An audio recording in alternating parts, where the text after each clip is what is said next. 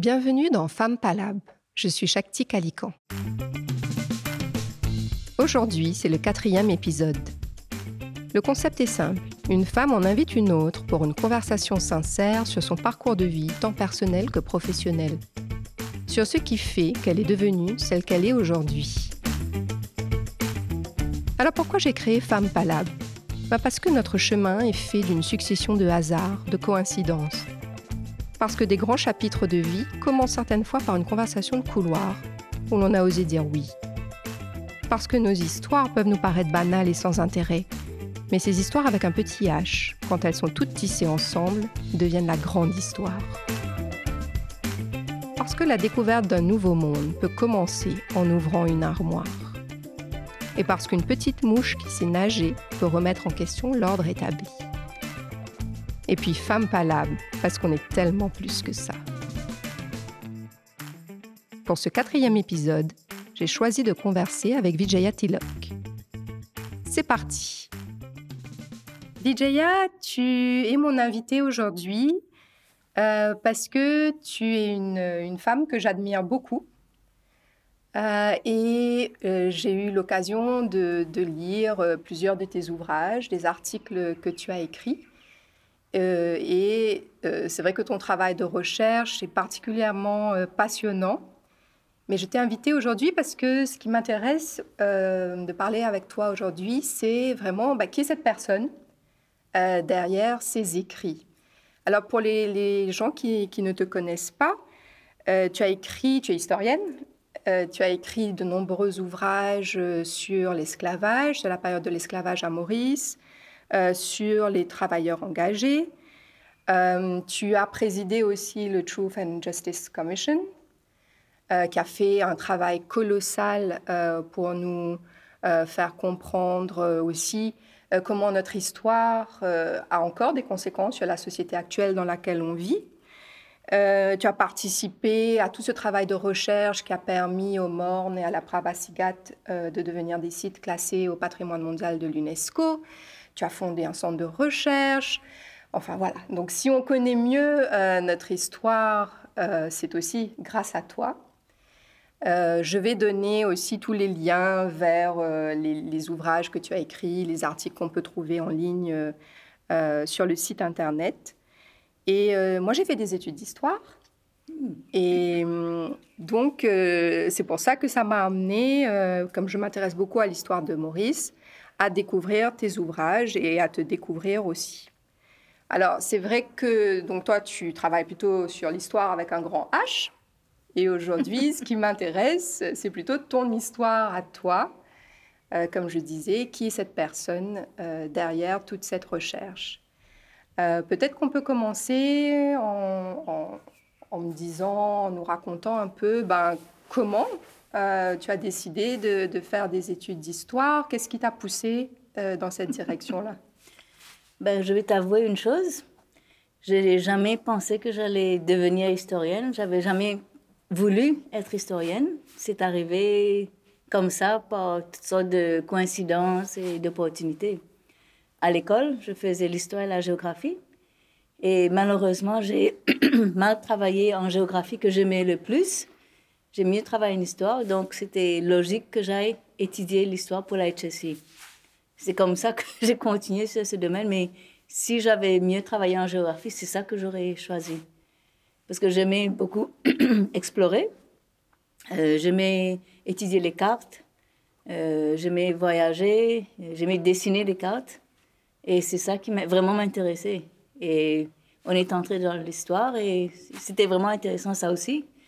Mais c'était pas ce que j'avais dans ma tête quand j'avais 15 ans, 16 ans. Euh, donc c'est ça la première chose. Et puis, euh, quand je faisais les classes d'histoire, on avait des profs vraiment très, très intéressants. Euh, il y avait une américaine et une kenyane, parce que j'ai étudié au Kenya. Et c'est ça qui m'a vraiment encouragée. Mais un jour, on avait un autre prof, on discutait des World Affairs, il y a un cours de World Affairs, et on discutait les, le Moyen-Orient, Palestine. Et la façon dont la prof parlait, je lui ai dit, mais vous n'êtes pas objectif. En histoire, vous êtes supposé être objectif et ne pas prendre de take sides. Et elle m'a euh, expulsée de la classe. Et elle m'a dit, tu ne reviens pas en classe until you apologize. Donc, il faut présenter des excuses que j'ai refusé de faire. J'étais très, très obstinée. Je suis toujours... j'ai refusé de le faire pendant, tout un trimestre. Je n'ai pas pu assister au cours d'histoire. Alors, les autres profs de l'école sont venus me voir et dit, mais va présenter tes excuses, sinon tu, vas, es en, en HSI, tu vas rater tes classes, il y a les examens qui approchent. Donc, finalement, j'ai cédé. J'ai dit présenter les excuses. Et puis, elle a dit oui, c'est OK. Donc, c'est ça. C'est à cette époque-là que j'ai réalisé que l'histoire n'est pas quelque chose de... C'est intéressant, mais au fond, il y a beaucoup de controverses. Et donc, il faut vraiment penser à ce qu'on écrit et ce qu'on dit dans une salle de classe. Et l'enseignement aussi a commencé à m'intéresser. Et donc, quand j'ai voulu continuer les études euh, en histoire, euh, je cherchais des cours d'histoire de l'Afrique, parce que j'étais au Kenya, mais je n'en trouvais pas. On n'enseignait pas l'histoire de l'Afrique. Mon, père voulait que j'aille en Angleterre. Euh, au niveau licence undergraduate, il n'y avait pas de cours d'histoire sur l'Afrique. Donc, j'ai fait International Relations où il y avait un petit peu sur l'Afrique et j'ai commencé à faire ça. J'avais horreur de ce cours. J'ai raté presque tous les cours pendant trois ans. Désolée de le dire, je suis universitaire aujourd'hui. euh, mais c'était comme ça. Euh, mais quand tu décides comme ça, parce qu'on parle de quelles, années là au Kenya? Euh, C'était les années 70. Les années 70. Euh, est-ce que c'était Comment, comment ça a été de dire, euh, ben, tes parents, voilà, je vais aller faire des, des études d'histoire? Euh, Oui, pour moi, mes parents, c'était pas un problème. J'avais de bonnes notes à l'école, euh, en histoire aussi. Donc, ils ont dit oui, pas de problème. Mais il n'y avait pas de cours au Kenya. Et donc, on a pensé aller en Angleterre. Et à l'époque, c'était très bon marché d'étudier en Angleterre. 300 livres sterling comparé à ce que c'est aujourd'hui. Donc, ils ont dit oui, pas de problème. Euh, donc pour eux, c'était pas un issue. Mes parents étaient très dans le domaine de l'histoire de l'indépendance de l'Inde et tout ça, donc pour eux, c'était pas un problème. Mon père était médecin, donc je crois peut-être quelque part, il aurait voulu un de ses filles, un de ses trois filles, étudier la médecine, mais ça n'a pas été le cas pour moi, donc. Euh, D'accord. Et, euh, et tu disais que ta famille avait été aussi euh, impliquée dans l'histoire de l'indépendance de l'Inde. Dans quel, dans quel contexte? Oui, c'est le côté de ma mère. Donc, son père était dans le groupe de Indian National Army de Subhash Chandra Bose. Donc, euh, ils sont allés. Mon, mon grand-père est allé au Japon et c'est là où Bose était aussi. Et ils ont fondé le Indian National Army là-bas. Donc, mon grand-père était très impliqué et aller partout recruter euh, des soldats pour euh, euh, militer contre les Anglais, la colonisation de l'Inde par les Anglais. Et donc c'était tout un... On a écrit un livre sur lui, donc ça paraît vraiment comme une aventure, ça paraît incroyable. Aujourd'hui, on, ne passe pas par des moments comme ça. nous avons des vies très paisibles ici. Donc sa vie est vraiment très, très mouvementée. Et donc, c'est ça qui nous a inspiré un peu. Mais il a l'esprit, il avait euh, l'esprit très révolutionnaire. Donc, je crois que ça a été un peu infusé ou transmis à, nous-mêmes. C'est pourquoi on n'accepte pas les choses euh, aussi facilement. Euh, donc, c'est un peu ça, oui. Il y a la transmission de cet esprit de contester, de toujours contester. Et tes parents, ta mère aussi était comme ça? Oui, elle a été très fervente nationaliste euh, indienne. Elle refusait de chanter le euh, national anthem euh, anglais. Elle disait God shave the Queen. Donc, et puis elle nous enseignait toutes sortes de chansons patriotiques quand on était petit, petite. oui, les drapeaux indiens à la maison, toutes les photos des du premier Premier ministre, premier président indien à la maison. Donc on a grandi avec toute cette histoire euh, autour de nous. Donc euh, étudier l'histoire n'était pas quelque chose de surprenant. Et euh, comment ça se fait que si ta mère était indienne et que vous, vous avez vécu au Kenya, à quel moment se fait le retour à Maurice ou... Oui, donc mon père était médecin à Maurice et c'est là où il a rencontré ma mère, parce que ma mère était venue avec son père comme au commissaire indien à Maurice. Et donc en 1968, je crois, il était officier au ministère de la Santé. Et je sais pas, il a eu un problème au ministère, il a démissionné et il a cherché un travail aux Nations Unies. Donc il a eu un poste au Congo-Brazzaville. Donc toute la famille a émigré euh, en 68 euh, au Congo-Brazzaville. Mais c'était en 68, donc tu sais, en France, il y avait tous les euh, mai 68 et tout. Donc même à l'école au Congo-Brazzaville, au lycée, tout était en plein chamboulement. Les profs ne venaient pas, ils étaient en grève. Nous, on jouait aux cartes en classe. Donc, mon père s'est dit, c'est pas possible. On va aller pour l'éducation anglaise. Et donc, le plus près était le Kenya. Et on s'est retrouvés, je me suis retrouvée dans un boarding school euh, au Kenya. Donc, c'est comme ça j'ai atterri là-bas. Et lui, après quelques ans, ma mère était très triste d'avoir ses enfants partir. Donc, il a demandé un transfert pour l'Afrique de l'Est qu'il a eu. Et donc, on était un peu plus près euh, des parents. Mais donc, euh, à quel moment tu as commencé à vivre à Maurice, toi? Euh, On est retourné à Maurice après mes études et mon père, mon père a pris sa retraite de l'OMS euh, en 1980, je crois. Et c'est là où moi aussi mes études étaient terminées. Donc je suis rentrée à Maurice. Nous sommes tous rentrés à Maurice en 1980. D'accord. Donc tu es rentrée vivre à Maurice en fait adulte Oui, oui. On a passé toute l'enfance je crois, à l'extérieur de Maurice, après l'âge de 12 ans environ, de 12 ans à 22 ans. Ouais. Mais comment c'est de rentrer à Maurice quand on a été façonné dans des à l'adolescence, euh, jeune adulte, les études, tout ça à l'étranger et qu'on rentre euh, dans la société mauricienne dans les années 80 Tu sais, dans l'avion où je, dans, dans l'avion où je rentrais, il y avait un couple à côté de moi, mauricien. Alors je dis, mais je retourne à Maurice après des années. Alors ils ont commandé un drink. Ils m'ont donné, you will need this. Vais pas te dire le nom de la, du couple, un couple très connu. Donc, you will need this. Je dis, OK, merci. Et ils avaient raison? Je crois.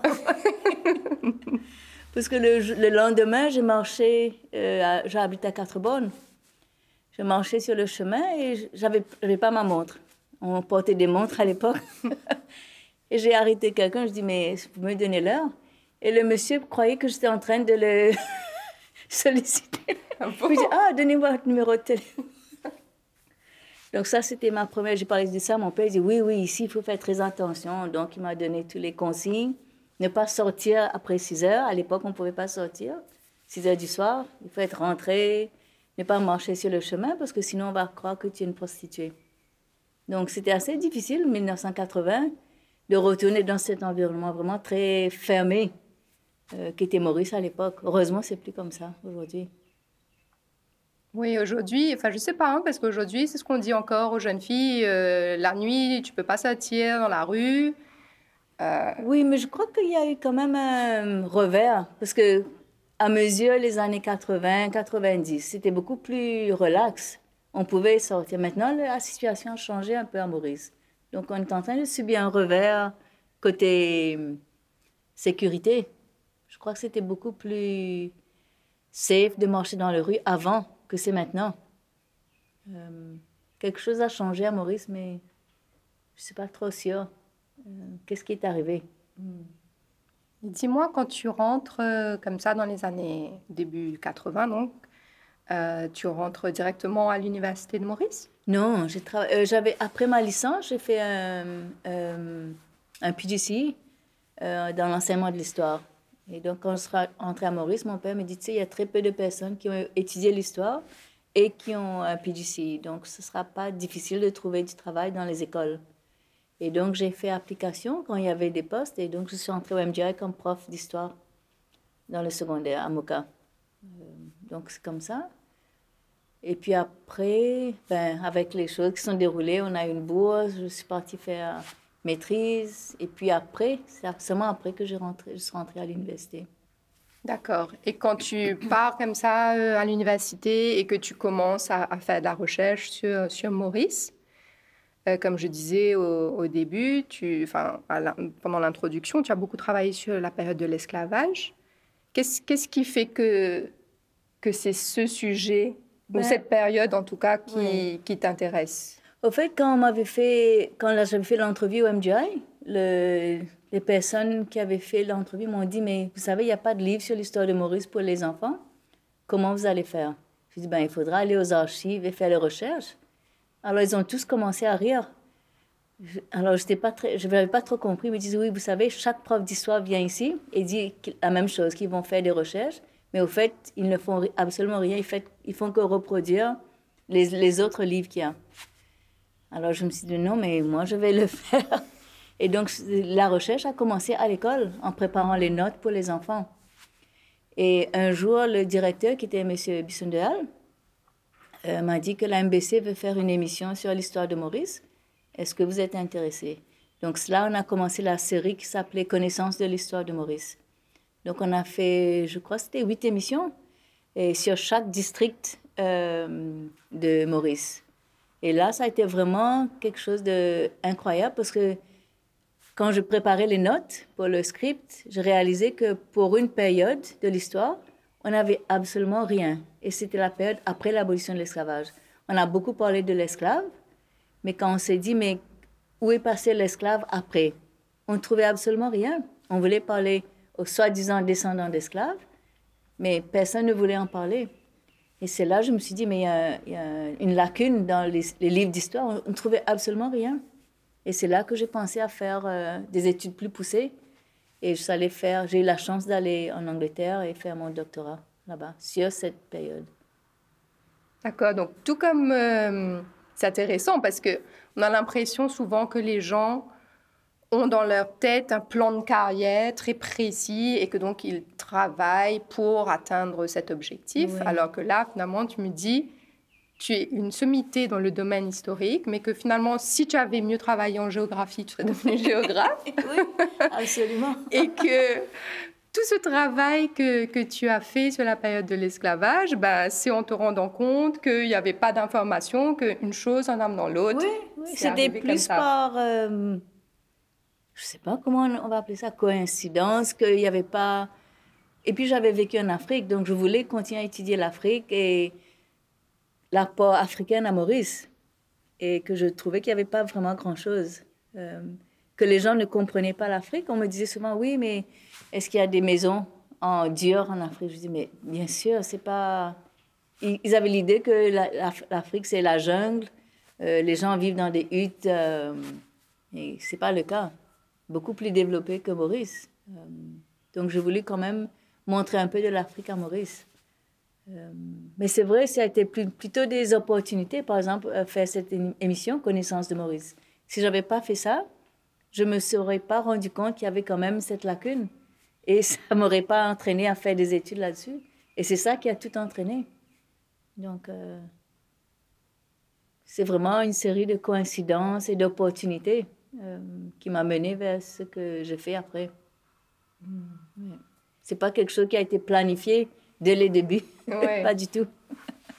Et hum, alors justement, ces, ces coïncidences, euh, ces opportunités que tu as su saisir ou que tu as pu saisir aussi, parce que c'est vrai que ça dépend aussi de, ton contexte de vie, ton contexte familial. Est-ce que tu peux partir? Est-ce que euh, tu as les moyens de le faire? Est-ce que tu as le temps de le faire, etc.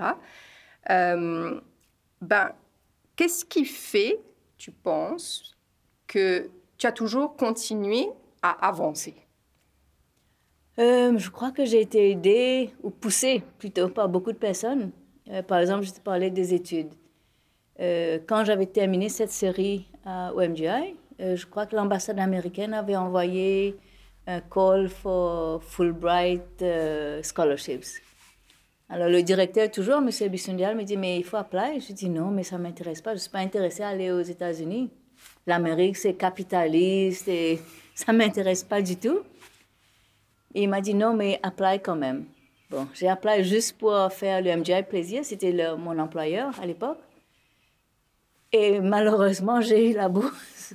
Je dis non, mais je refuse, je ne veux pas aller. Je vous ai déjà dit, ça ne m'intéresse pas. Ils ont appelé mes parents, le MGI. Ils ont dit votre fille, votre fille a refusé une bourse Fulbright. Mon père me dit quoi? Tu as refusé une bourse? Je dis ben, je ne suis pas intéressée par les études académiques. Et ma mère me regarde, me dit mais tu peux aller, mais tu promets de retourner à Maurice. Je dis oui, bien sûr. Et malheureusement pour elle, j'ai rencontré mon futur mari là-bas. Et donc, quand je suis rentrée à Maurice, euh, après le, parce qu'on a un bond, qu'il fallait retourner dans son pays d'origine, ma mère me dit, ben, maintenant tu, te rappelles de, de, ta promesse de retourner à Maurice? Je dis, oui, oui, je vais rester à Maurice. Et comme ça, j'ai fait la bourse, je me suis mariée, mais éventuellement, je suis retournée à Maurice. Donc, euh, et c'est là que j'ai intégré l'université. Euh, malgré le fait que je travaillais pour le MGI, qui n'était pas très content à l'époque, que j'avais quitté le MGI pour venir à l'université. Donc c'est ça, un peu le, le début de, des recherches que j'ai continuées sur l'histoire de l'esclavage. Et euh, à l'université, à cette époque-là, euh, enfin j'imagine, peut-être certainement encore aujourd'hui, euh, enfin moi je, je, le vois plutôt comme un, un monde assez fermé, où il y a une vraie hiérarchie, où c'est beaucoup d'hommes mm. aussi. Est-ce que c'est quelque chose qui, que tu as dû euh, naviguer, savoir naviguer dans, dans cette carrière que tu as eue ensuite là-bas? enfin, Je vais commencer au début, parce que là aussi, j'avais aucune intention d'aller travailler à l'université. C'est pas encore une fois une coïncidence. j'avais terminé mon doctorat, j'étais à la maison avec le MGI comme et il y avait la doyenne euh, Vidula Nabab Singh. Elle m'a appelé un jour et elle me dit, mais tu sais, il y a une étudiante qui veut travailler sur l'histoire orale, mais personne ne veut la supervise pour sa dissertation parce qu'ils disent que l'histoire orale, c'est pas l'histoire. Est-ce que tu peux l'aider? Je dis, ben oui, je suis à la maison, j'étais... Euh, mes enfants avaient été tout, petits, donc je pouvais l'aider. Et je l'ai aidée, elle a complété sa dissertation. Et après, on me dit, mais tu as un doctorat, mais pourquoi tu t'assieds à la maison? Euh, Viens enseigner part-time. Donc, de part-time, j'ai commencé, et puis c'est devenu full-time après. Euh, donc là aussi, c'est complètement, c'est pas quelque chose que je cherchais. Je n'étais pas intéressée à devenir académique ou prof ou quoi que ce soit. Euh, oui, donc c'est ça. Et donc, entrer dans l'univers académique universitaire mauricien, c'était tout nouveau. Euh, c'est vrai qu'il y a beaucoup d'hommes euh, à l'époque. Euh, c'est peut-être toujours le cas, je ne sais pas quelles sont les statistiques maintenant. Mais j'ai vraiment pas tellement ressenti aucune, aucun préjugé parce que j'étais femme ou pas vraiment. La seule chose, quelqu'un m'a dit ton rouge à lèvres est trop rouge. Euh, c'est pas très comment dire approprié pour un lecteur. c'était c'était ça. Euh, mais je n'ai pas ressenti, non, je ne crois pas. Je crois qu'on a toujours respecté les historiens. Hmm. Oui, oui. Et, euh, Et euh, on a beaucoup parlé d'Apravasigat aussi, en relation avec moi. Ça aussi, c'est une pure coïncidence. J'ai rencontré un collègue, Jocelyn, dans le couloir. Il me dit Est-ce que tu es intéressé à, à travailler avec Apravasigat Trust Fund Je dis Mais qu'est-ce que c'est ça? J'ai jamais entendu parler d'Apravasigat. Euh, je ne savais même pas où c'était. Il me dit oui, euh, il cherche un chairperson. Je dis ben, je ne sais même pas ce que c'est un chairperson. il dit non, non, c'est facile, tu n'as qu'à aller là-bas une, fois par mois et tu auras un staff qui va faire le travail. Je dis ok, je vais essayer. Et c'est comme ça que ça a commencé. J'avais aucune idée que c'est pas une fois par mois, mais presque tous les jours qu'il fallait aller là-bas. Euh, donc ça a commencé, l'aventure a commencé comme ça, dans une conversation dans un couloir. Mais tu sais, c'est vraiment euh, intrigant parce que ça me fait penser un peu à un film qui s'appelle, euh, je crois, Yes quelque chose, où la personne, elle, elle est toujours OK pour tenter des nouvelles aventures. Hmm. Quand quelqu'un vient lui dire quelque chose, elle dit D'accord, OK, je vais essayer.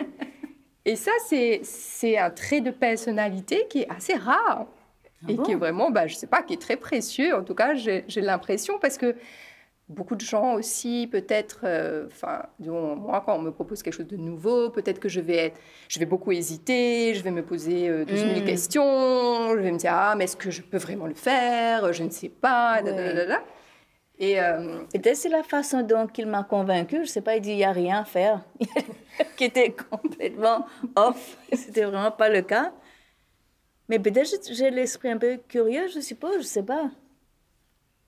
Je n'avais aucune idée de ce qu'il parlait, donc euh, pourquoi pas ne pas tenter quelque chose de nouveau. Peut-être c'est ça, essayer de voir quelque chose de nouveau à chaque fois. Parce que comment il doit y avoir effectivement une, un grand esprit de curiosité et puis une envie surtout aussi d'essayer des choses nouvelles. Je suppose, je sais pas. Parce comment on devient chairperson de Truth and Justice Commission, par exemple, ou justement de la Privacy Gate, etc. C'est qu'il y a quelque chose en toi qui te pousse à être. Euh, mais je savais même pas ce que c'était la Privacy Gate. J'avais aucune idée. On me dit, mais c'est un site historique pour la population. Je savais qu'il y avait. On a étudié langagisme, mais j'avais jamais associé l'histoire à un, comment dire, un site physique. Ça m'est jamais venu à l'esprit d'aller chercher des ruines ou jamais. J'avais pas ce. C'est arrivé comme ça. C'est quand je suis rentrée là-bas, on me dit, mais l'architecte me dit, mais euh, euh, quelles sont les mesures, quels, sont les matériaux utilisés pour construire la 4 Je dis, ben, j'ai aucune idée. Je suis intéressée par l'histoire des engagés, mais pas le bâtiment physique. Alors, il était très surpris. C'est là que ça m'a ouvert un autre monde, encore une fois. Et c'est là que tout a commencé avec le travail d'archéologie que j'avais jamais même imaginé à faire à Maurice. Euh, donc ça, c'était un autre monde qui a été ouvert. Euh, il y a d'autres mondes qui, je crois, restent à être ouverts aussi, mais c'était vraiment incroyable. Et on a vraiment pu, avec les médias qui ont euh, aider, je pense. Parce qu'eux-mêmes, les gens disaient, mais l'archéologie, mais qu'est-ce que c'est ça? Vous êtes en train de chercher de l'or Ils disent, mais non, on cherche des ruines. et donc, euh, mais les Mauriciens, au fur et à mesure que les médias faisaient euh, publicité sur les fouilles chaque semaine, je crois que les Mauriciens aussi ont commencé à apprécier ce que c'était l'archéologie. Et nous-mêmes, on a appris beaucoup de choses. Mais je suppose que c'est l'esprit de... Les gens aussi, les Mauriciens aussi, ont commencé à découvrir quelque chose de, nouveau. Euh, il y a une journaliste qui m'a dit, mais tu sais, à Maurice, j'ai jamais pensé qu'on ferait des fouilles archéologiques et qu'on pouvait découvrir toutes sortes de choses qui étaient sous terre, enfouies pendant des, siècles. Euh, donc ça a vraiment ouvert pour les Mauriciens un autre monde complètement. Ouais. Et euh, quand tu parles des Mauriciens, euh, de, découvrir des, choses nouvelles, euh, des mondes nouveaux. Tu as été professeur, comme tu disais, euh, au secondaire, mais aussi à l'université. Donc, tu as fait de la recherche. Et c'est vrai que la recherche, ben, ça sert à, mieux comprendre la société, notre histoire. cette transmission, ça allait d'être quelque chose de très important ben, dans, ta, dans ta vie. Oui, parce que quand j'étais prof, au secondaire, j'avais réalisé que les enfants, euh, le système d'éducation à Maurice est très bookish. On concentre beaucoup sur les livres et les examens. Euh, et j'ai réalisé que les enfants ne réalisent pas que l'histoire est faite autour d'eux et qu'ils peuvent mieux étudier et mieux comprendre l'histoire s'ils n'ont qu'à questionner ce qui est autour d'eux, autour d'eux, les vêtements qu'ils portent, les vêtements ont une histoire. D'où vient ce vêtement? Ça vient de quelque part, quelqu'un l'a fabriqué. Everything has a history. La table euh, qu'ils utilisent, il y a une histoire là-dessus. Donc on a beaucoup fait des voyages dans l'histoire à travers ce qui se trouve autour d'eux. Et je pensais c'est il fallait populariser euh, l'histoire de Maurice, que ça reste pas dans des livres très difficiles à lire pour la plupart des Mauriciens. Et je pensais que c'est à travers les enfants euh, de leur montrer des choses euh, très simples, euh, mais qui les connectent à l'histoire. l'histoire de la famille, par exemple, ben, la famille a existé dans le passé, pourquoi ne pas apprendre l'histoire de Maurice à travers leur famille? Donc, les, demander de questionner leurs grands-parents, les, mamans, les papas, sur leur enfance. Et quand ils ont fait ça, eux-mêmes, ils étaient surpris. Ils m'ont dit, ma grand-mère a commencé à pleurer. Et eux-mêmes, ils étaient complètement, ils ont découvert que leur grand-mère ou leur grand-père était vraiment une mine d'informations. Et c'est là, eux-mêmes, ils ont commencé à écrire leur histoire. Même en langage très simple, mais c'était pas grave. Ils ont compris ce que c'était l'histoire. Euh, l'histoire avec un petit H.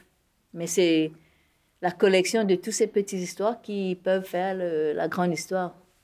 Donc, euh, je crois que c'est important de transmettre l'histoire, mais de le faire d'une façon que ça touche euh, le cœur et l'esprit des, des, jeunes, des Mauriciens. Quand tu regardes autour de toi aujourd'hui, tu as l'impression que que les Mauriciens sont, sont connectés à leur histoire? Euh, Une partie, oui. Oui, parce que quand je marche sur le chemin, j'entends des gens dire des, toutes sortes de choses au, bazar de quatre bonnes. Oui, nous payons un discount ben historien aujourd'hui. Donc, euh, les gens sont conscients qu'il y a des gens qui étudient l'histoire. Euh, ils suivent ce qui se passe, surtout avec le tourisme maintenant. Euh, je crois que les chauffeurs de taxi sont peut-être un des meilleurs historiens. Ils connaissent, ils, lisent beaucoup euh, et ils, doivent euh, servir de guide aux, touristes. Donc, je crois qu'il y a un renouvellement, c'est vrai, à travers le tourisme, mais tous ceux qui doivent travailler comme guide ou travailler dans les hôtels, ils sont obligés de connaître l'histoire de Maurice. Donc, je crois que en passant par différents moyens, les gens sont un peu plus conscients. Et maintenant, avec tous ces sites historiques qui deviennent euh, des sites internationaux ou des sites euh, nationaux, euh, les Mauriciens sont un peu plus conscients. Et les médias aussi, bien sûr, qui aident à populariser l'histoire. Mais peut-être qu'il y a aussi beaucoup de mythes et de stéréotypes, de nouveaux stéréotypes que les gens ont développés. par exemple, ils disent que la Praska, c'est pour les Indiens ou le monde, c'est pour les créoles, mais c'est ridicule. C'est l'histoire de tout le monde. Euh, donc ça, c'est un peu chagrinant que ça se passe. On a tendance à communaliser un peu l'histoire. Alors justement, euh, il y a un, mot qu'on a, qu'on a choisi. répondu à ta question, je crois. Mais si, tu m'as, je te demandais, est-ce que les Mauriciens, tu penses, sont connectés à leur histoire?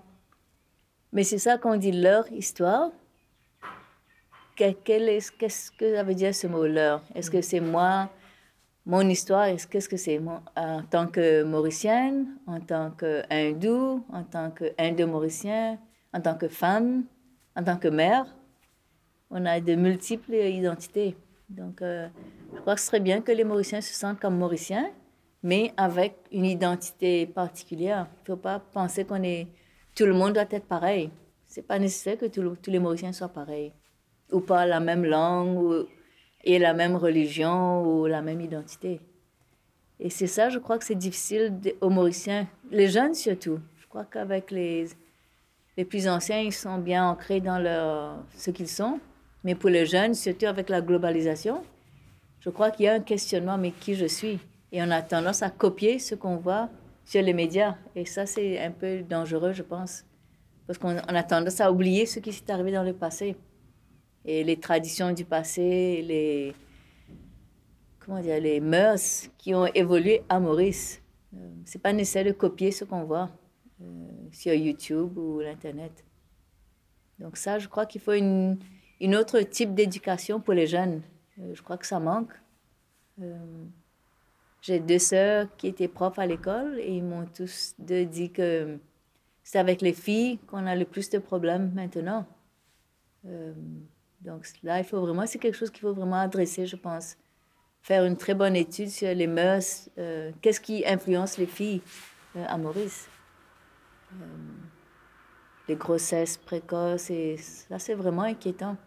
Est-ce que tu penses qu'une jeune fille aujourd'hui qui a, qui a 17 ans ou 15 ans, est-ce qu'il y a des, des role models ou est-ce que c'est assez clair? Qu'est-ce qu'on attend d'elle? Qu'est-ce qu'elle-même, elle peut devenir?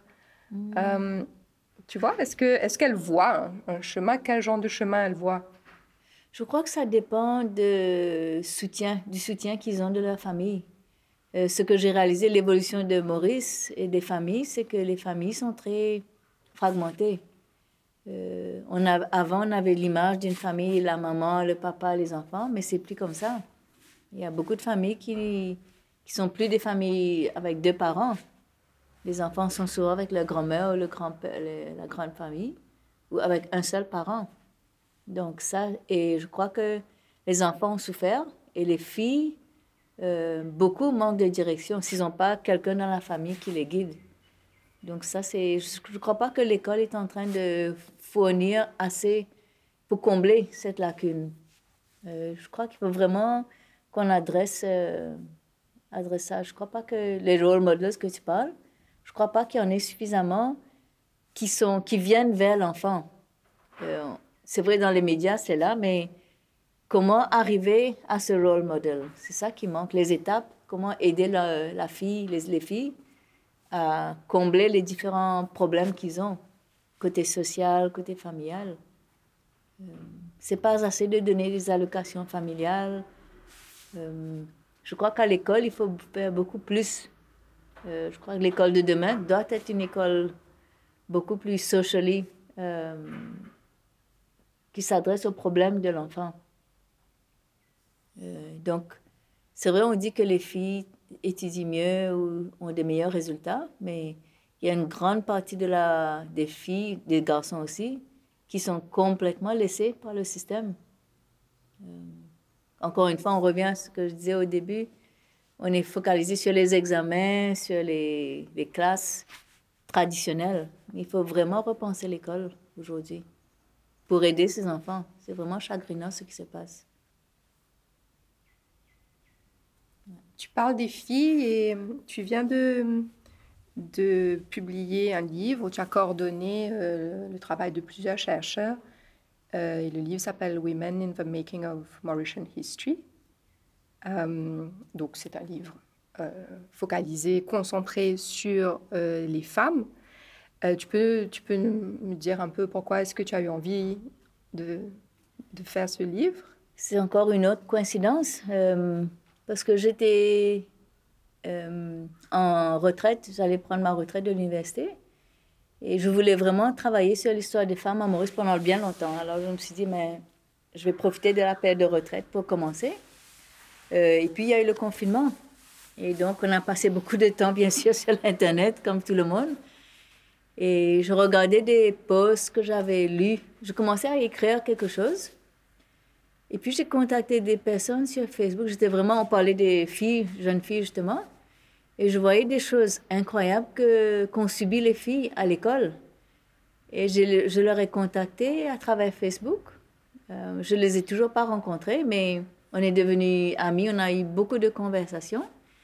Alors je leur ai dit, mais pourquoi ne pas mettre ça sur papier? Au lieu de mettre des posts sur Facebook, convertissez ça en un article ou un papier. Et puisque tout le monde était confiné à la maison, je crois que tout le monde a eu le temps. Et au fur et à mesure, on a ajouté d'autres personnes. Et c'est comme ça que le livre est venu. Tout le monde était assis à la maison. On a eu plein de temps à se parler entre nous, WhatsApp, euh, Facebook, Zoom. Et c'est comme ça que le livre est né. On a ajouté des... Avant, c'était peut-être 6 ou 7 articles. Finalement, je crois qu'on a 18. Euh, donc, c'est pas, comment dire, word of mouth. Chacun dit Ah, mais j'ai une copine qui peut dire ça, un ami qui peut faire ça, l'autre qui peut faire ça. Et c'est comme ça, le livre est venu. Euh, mais on ne s'est jamais rencontrés, physiquement.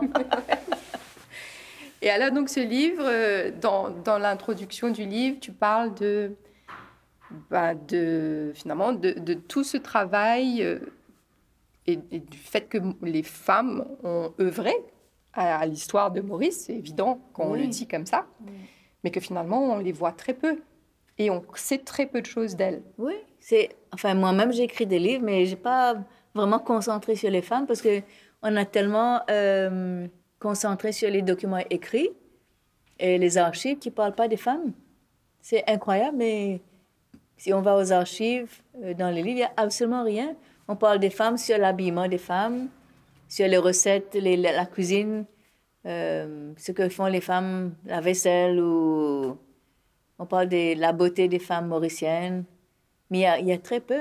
Ce qu'ils font à la maison, qu'est-ce qu'ils disent à leur mari ou à leurs enfants, on connaît absolument rien. Donc on s'est dit, mais il faut combler cette lacune et on va créer une petite association et on va commencer à étudier euh, l'histoire de la femme. Et c'est comme ça que ce livre est né. Euh, mais c'est toujours difficile parce que les documents, malheureusement, ne parlent pas de la femme, mais on a dû exploiter des sources peut-être qu'on n'aurait jamais pensé à faire. Par exemple, les actes de notarié. Donc, il y a beaucoup de femmes qui étaient propriétaires. Euh, donc, quand ils ont décédé, ils ont, ils ont laissé des inventaires de décès. Et quand on a lu ces inventaires, c'était vraiment quelque chose d'incroyable. Euh, mais ça montre que l'histoire des femmes est très différente de l'histoire des hommes. Euh, par exemple, dans une liste des faits, des objets qui appartiennent à une femme, une grande partie, c'est les vêtements. Donc, on donne avec beaucoup de détails euh, ce, qui, ce qui est à l'intérieur de l'armoire d'une femme. Et ça, ça a été vraiment, je me suis dit, mais ça, c'est vraiment l'histoire de la femme. Les vêtements, les bijoux, la vaisselle, mais si c'était un homme, ce serait complètement différent. Donc, il y a une autre histoire qu'il faut raconter.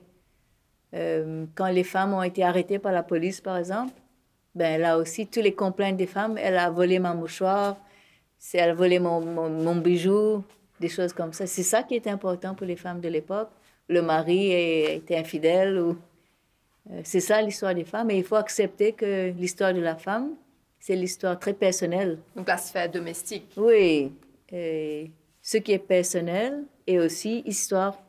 C'est pas seulement être militaire ou être euh, chef de gouvernement ou ça c'est l'histoire officielle, je suppose, ou pas personnelle. Mais il faut accepter qu'il y a un autre type d'histoire et c'est aussi important. Euh, l'histoire des relations, des... tout ce qui touche à l'individu. Euh, et même la façon d'écrire doit être différente. On ne va pas mettre des dates euh, comme on fait en histoire, apprendre à la leçon les gouverneurs, etc. C'est pas ça du tout l'histoire de la femme. C'est complètement différent. C'est l'histoire émotionnelle aussi, euh, l'histoire sentimentale, l'histoire de la vie sexuelle. c'est le côté plus intime qu'il faut explorer. Et écrire sur ça, c'est une autre, euh, c'est un autre style complètement. Et il faut qu'on l'explore pour Maurice. Et donc ça, c'est quelque chose qui, pour l'instant, est vraiment naissant, qui n'existe pas encore. Oui, enfin, pas pour Maurice. Pas pour, oui, pour d'autres pays, oui, mais il faut vraiment qu'on quoi, on crée quelque chose qui est pour les femmes mauriciennes. Et puis, ce qui est important aussi, c'est qu'à Maurice, il y a des moments où il n'y a pas eu assez de femmes à Maurice.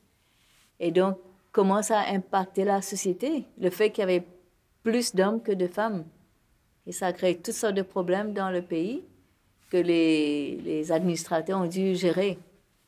Euh, et c'est ça qui a créé aussi le métissage que les Mauriciens aujourd'hui ne veulent pas accepter. Il y a beaucoup de mélanges qui sont arrivés dans le passé et qu'il faut accepter finalement que c'est le cas. Ça aussi, je crois que ça mérite d'être étudié un peu plus, le métissage. Donc, est-ce que ce serait quelque chose sur lequel tu continuerais à travailler, toi, ou bien tu penses que c'est aussi aux, bah, nouveaux chercheurs de, continuer? Aux nouveaux chercheurs et des familles. Il y a des centaines et des centaines, peut-être des milliers de familles qui sont intéressées de retracer leur généalogie et l'histoire de la famille, mais qui aussi, beaucoup ont des difficultés à accepter qu'il y a eu des mélanges dans la famille. De toutes les communautés à Maurice, un moment arrivé, à un certain moment, il voit, ah, il y a telle personne, il dit, non, mais ça, on va oublier ça, on va continuer. Donc, on a des problèmes à accepter notre propre histoire. Donc, ça, c'est, c'est quelque chose d'émotionnel que chaque famille doit décider. Et on n'a pas, enfin, moi, en tant qu'historien, je ne crois pas que j'ai le droit de m'insérer dans l'histoire d'une famille, dire, oui, vous êtes obligé à montrer vos origines. Si vous ne voulez pas montrer que vous avez quelqu'un de plus clair dans votre famille ou plus noir ou ça c'est votre, votre, décision. Donc c'est une autre approche de l'histoire. On ne peut pas tout mettre. Il faut accepter. Il y a euh, une marge de confidentialité. Et éventuellement, ça va être accepté, mais peut-être pas maintenant. Ça, ça rejoint euh, ce, sentiment dont, dont tu parlais euh, euh, un peu plus tôt sur le, le sentiment d'appartenance, parce que finalement, à Maurice, on a l'habitude de mettre tout le monde dans des cases, euh, dans des étiquettes. Alors, le travail d'historien aussi passe beaucoup par l'étiquette où on catégorise Oui, tout, qu'on oui. classe dans les archives. Et donc, c'est comme ça que ça permet de trouver des choses aussi, de mettre des étiquettes. Et tu me disais que c'est c'est une question qui, où tu t'interroges beaucoup là-dessus, sur le sentiment d'appartenance. Oui, parce que j'ai deux enfants. Euh, je ne suis pas mariée à un Mauricien. Et en plus, il est d'origine, sa famille était d'origine musulmane. Donc, avoir une femme hindoue épouser quelqu'un d'origine musulmane à Maurice, à l'époque, mes parents étaient très. Ils l'ont rencontré, pour eux, il n'y avait aucun problème. Mais ce n'était pas le cas pour le reste de la famille, sa famille et ma famille. Et donc, ça, c'est une chose. Donc, les enfants, eux, quand ils sont allés à l'école à Maurice, on leur demandait euh, quelle langue vous allez apprendre, les langues orientales. Ça va être le hindi ou le oudou. ou- Alors, le prof m'a appelé, il me dit, vos enfants ne savent pas quelle communauté ils sont. Je dis, mais pour étudier les langues, vous n'êtes pas supposé... euh, un enfant peut apprendre n'importe quelle langue qu'il veut. Ils sont pas supposés être... C'est pas parce que tu es d'une famille hindoue que tu apprends le hindi. Je leur dis, je vais les laisser choisir. Alors, les profs n'ont vraiment pas compris. Alors, un fils a choisi le mandarin, donc il était euh, le, seul garçon. Je crois qu'il n'y avait que deux enfants qui étudient le mandarin, et l'autre a choisi le hindi. Je les laissé choisir. Mais ça, c'est un problème parce que le, système est tellement compartimentalisé qu'on n'accepte pas que quelqu'un peut être intéressé par la culture, d'autres cultures. Euh, et mes enfants ont grandi un peu avec ça. Heureusement qu'on a eu une école primaire où tout le monde était un peu mixte. Euh, les parents étaient étrangers ou euh, des familles mixtes. Donc là, ils se sont sentis très à l'aise. Euh, mais c'est vrai, aujourd'hui, quand ils sont, commencent à travailler, on est toujours catégorisés. Donc ils me disent, mais qui nous sommes vraiment? Je dis, Ben, vous êtes euh, multi, multilingue, multiculturel. Et c'est ça d'être mauricien, parce que à l'origine, les Mauriciens sont mélangés. C'est maintenant qu'on est en train de compartimentaliser les gens, mais vous n'êtes pas obligé d'être dans un compartiment. Et ça ne fait rien si vous êtes a fly in a soup.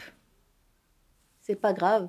C'est pas quelque chose de négatif. Au contraire, c'est quelque chose de, de positif. Yeah, c'est pas un problème. Ça devrait pas être un problème. Accepter ce que vous êtes avec un peu plus de d'être plus paisible, euh, de ne pas se sentir que c'est un conflit entre eux. Euh, je n'arrive pas à trouver le mot, mais je vais le trouver.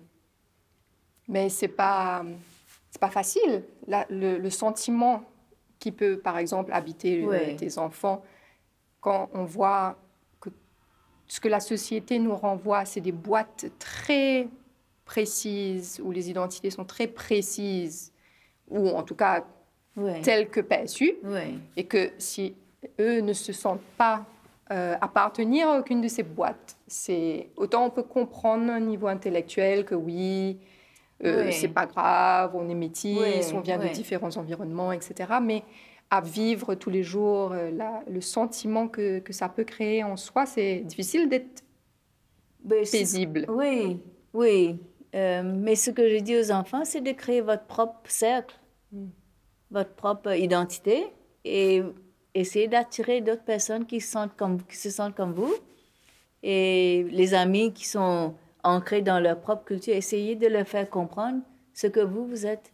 Et je crois qu'ils ont compris ça. Ils ont maintenant un cercle d'amis qui acceptent ce qu'ils sont. Chacun est un peu plus ouvert. Euh, je crois que c'est ça, de ne pas subir, mais plutôt de, de montrer que vous êtes un humain comme tout le monde et vous avez votre propre situation et venez comprendre ce que je suis. De ne pas prendre ça côté négatif. Je crois que c'est mieux de le faire comme ça, d'être un peu plus créatif et de dire, ben voilà, c'est ce que je suis, venez voir. c'est pas facile. C'est pas facile. C'est pourquoi je pense que les enfants doivent être guidés euh, quand ils sont très jeunes euh, pour avoir cette euh, confiance en eux-mêmes, d'accepter ce qu'ils sont.